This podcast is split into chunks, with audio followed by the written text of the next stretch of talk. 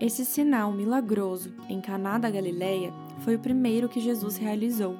Revelou assim a sua glória, e seus discípulos creram nele. Oi, gente, sejam bem-vindos ao podcast do Falei com Amor. Eu sou a Gabi Saltier e estou super feliz que você está aqui, porque hoje nós vamos conversar sobre o Evangelho de João, capítulo 2. Esse episódio faz parte do estudo do Evangelho de João, que começou ontem com o episódio número 1. Aqui no Falei com Amor, eu tenho o objetivo de levar até você a palavra de Deus de uma forma simples, descomplicada, porém profunda. Então, se você viajar aqui pela playlist do Falei com Amor, você vai perceber que existem mais de 200 episódios, todos falando sobre algum capítulo da Bíblia.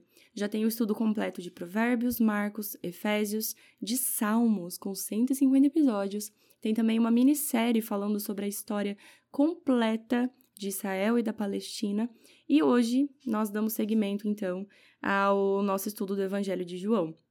Ontem eu conversei com vocês no primeiro episódio, e se você ainda não ouviu, é legal que você ouça, mas os episódios são desconexos, assim. Eu diria que dá para você ouvir este daqui sem ter ouvido o primeiro, mas é muito bom que você ouça o primeiro também, porque eu fiz toda uma introdução do livro de João, por quem foi escrito, né, e dos objetivos principais do evangelho em geral. E hoje nós então continuamos conversando. Mas então, eu conversei com vocês falando sobre como o evangelho de João tem o objetivo de nos aproximar da divindade de Jesus. E isso é muito interessante de estudarmos em próximo, né, a data do Natal, justamente porque o fim de ano sempre nos leva a esse sentimento mais, mais próximo de Jesus, né? E com o término do ano, começo ali de janeiro, sempre fazemos planos em relação à nossa vida espiritual, de ficar mais perto de Deus, melhorar nosso relacionamento, mas muitas vezes esses planos não saem do papel, não passam de desejos ali de fim de ano, começo de outro ano. Mas ao estudarmos João, coloque em seu coração realmente o objetivo de se aproximar ainda mais de Jesus e depois de não se afastar dele. Muitas vezes é isso que acontece, a gente se aproxima de Jesus na emoção e se esquece da razão que nós temos de acreditar, de crer no próprio Cristo, de crer no Evangelho. E esses dias eu estava conversando com uma amiga justamente sobre isso, que às vezes a gente fica esperando ter aquela emoção do primeiro amor sempre por Jesus, mas o nosso relacionamento com Deus amadurece como qualquer outro relacionamento. E eu me sinto muito melhor hoje com um relacionamento mais maduro com Cristo do que naquele primeiro amor, digamos assim, né? Eu recebo muitas mensagens no Falei com Amor das pessoas falando: "Ah, eu queria sentir o primeiro amor novamente por Cristo" e eu me sinto sem essa esse calor, né, de, de seguir a Jesus, mas eu falo: "Olha, nós precisamos aprender a adorar a Deus no ordinário do nosso dia a dia, sabe? Sem esperar por fortes emoções, por uma grande história de conversão, porque a grande história de conversão de cada um de nós, por mais que. É, vou falar de mim, né? Eu nasci e cresci em um lar cristão, eu nunca saí da igreja. E muitas pessoas já me perguntaram assim: ah, como foi sua conversão? Gente, eu nasci convertida. Só que o meu verdadeiro encontro com Deus, com Jesus, foi feita no meu quarto. E um dia qualquer, e que tinha sido um dia, não o dia que eu vou à igreja, mas foi abrindo a minha Bíblia e me encontrando com Deus de uma forma verdadeira. Esse é o verdadeiro evangelho, a verdadeira conversão. E nem sempre essa conversão faz barulho, e muitas vezes a gente gosta do barulho. Mas eu acredito que isso vem de. É, o mundo que a gente vive, né? O mundo que a gente vive é muito barulhento. As pessoas são muito emocionadas. Tudo que a gente gosta, a gente quer falar para todo mundo e quer sair gritando. E nós somos seres muito emotivos. E muitas vezes nós nos esquecemos que nós temos uma razão muito grande para crer no Evangelho, que é a crucificação de Cristo e é esse amor personificado de Deus por nós. E é isso que João fala. Jesus é Deus e ele morreu por nós para tirar o pecado do mundo para que nós fôssemos salvos. Se você ainda não leu o capítulo 2 de João, eu te convido a ler assim que terminar o episódio, ou se você tiver a oportunidade de dar uma pausa agora e ler esse capítulo, Será muito especial você ouvir esse episódio já tendo lido, mas também será especial se você não tiver lido e ler depois. E é isso. Aqui o podcast do Falei com Amor tem essa leveza, sabe? É isso que eu quero levar para vocês, uma vida leve ao lado de Jesus, porque uma vida ao lado de Jesus é leve, é simples, é descomplicada. É uma, uma vida gostosa de ser vivida, sabe? Porque a gente alcança o nosso verdadeiro propósito. E aí no capítulo 2, Só para falar para vocês, eu estou usando como base é, alguns estudos online. Né? Eu gosto muito do Reavivados por Sua Palavra, é, encontro alguns comentários bíblicos online também. Tem o site Apologeta, que é muito legal. Mas eu estou usando o livro João para Todos, que faz parte do box Evangelho para Todos, do N.T. Wright. Né? Ele tem ali o Evangelho para Todos, Paulo para Todos, e são livros muito bons mesmo, né? E Nesse comentário bíblico, me trouxe uma percepção dessa primeira parte aqui é, de João, do primeiro milagre de Jesus que eu ainda não havia percebido. João é um livro cheio de simbolismo, né? Então, eu diria que existem várias camadas dentro desse evangelho. Existe aquilo que a história realmente é. Então, poxa, foi aqui é, um milagre, o primeiro milagre, a água foi transformada em vinho, só que existem camadas mais profundas de nós percebermos esse milagre. E isso só vai ser percebido uma vez que você estude, né? Não que você leia a Bíblia e existe uma grande diferença.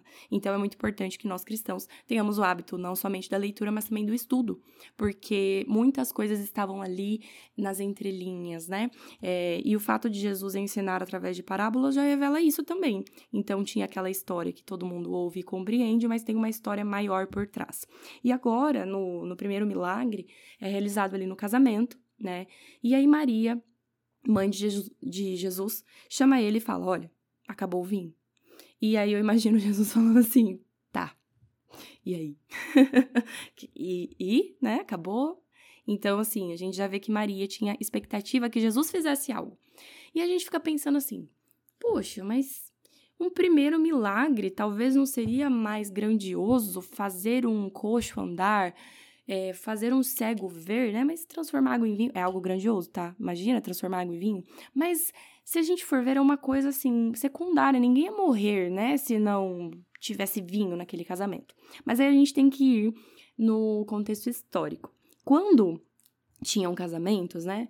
É, o fato de ter vinho e comida abundantemente mostrava ali uma riqueza, uma preocupação com os convidados. E ali na época de Jesus, os convidados eram assim muito bem tratados, muito. Se hoje você não é uma pessoa que gosta de visita, é, na época você precisaria gostar, porque ter um convidado era um prazer imenso, sabe? E eu tenho um tio que fala, gente, depois de cinco dias a visita vence, vence, vá, pode ir embora já. Mas naquela época, então, era um grande prazer ter hóspedes, né? E ter convidados no casamento também. Então, o fato de faltar vinho faria com que aquela família ficasse assim manchada com a fama meu Deus, acabou o vinho no casamento e eles iam ser mal falados, né? E aí a gente já começa a perceber a preocupação com Jesus até com as pequenas, entre aspas, né? Pequenas, entre aspas, coisas que aconteciam. Nesse livro que eu mencionei para vocês, do João para Todos, o N.T. Wright fala uma parte que eu gostei demais. Ele mostra assim: Embora Jesus, desse momento em diante, dedique-se a outros tipos de problemas, testemunhamos a estranha compaixão que já aflora quando ele vê pessoas que passam por dificuldade. E aí eu gostei muito desse estranha compaixão, porque a gente pode até achar que é um pouco estranho, né? Talvez Jesus fazendo um milagre que talvez, ao nosso ver, hoje seria insignificante.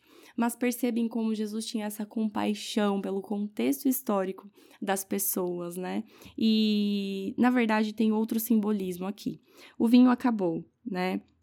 E a água que ele transforma estava em barris, em potes de água que eram usados é, pelos judeus nos rituais de purificação.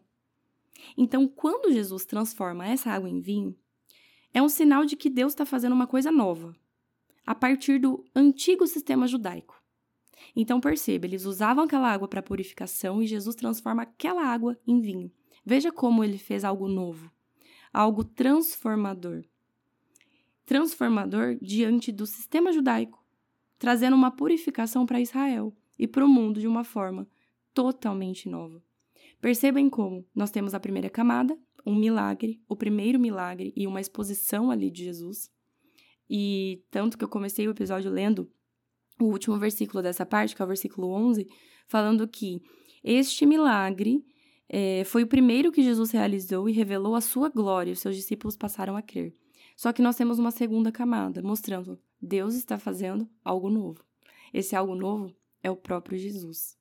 Só que Nós veremos é, outras partes, né, que os discípulos criam, mas estavam assim, com aquele pé atrás ainda com Jesus e duvidando às vezes, e Jesus falava, poxa, mas de novo, e depois nós vamos conversar sobre a cura incompleta, né, em outros episódios. Mas agora nós precisamos compreender novamente quem é esse Jesus.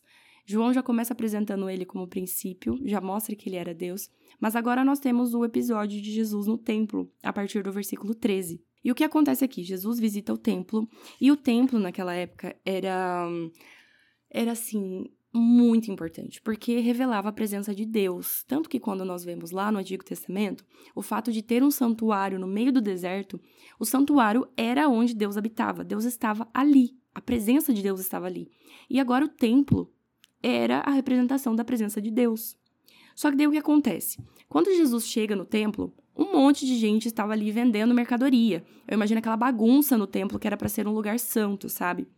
E aí, é, Jesus, aqui a Bíblia narra que Jesus fez um chicote de cordas e expulsou todos do templo, bem como as ovelhas e os bois, espalhou as moedas dos cambistas e virou suas mesas. Agora imagina, gente, citou aqui ovelhas e bois, imagina a bagunça.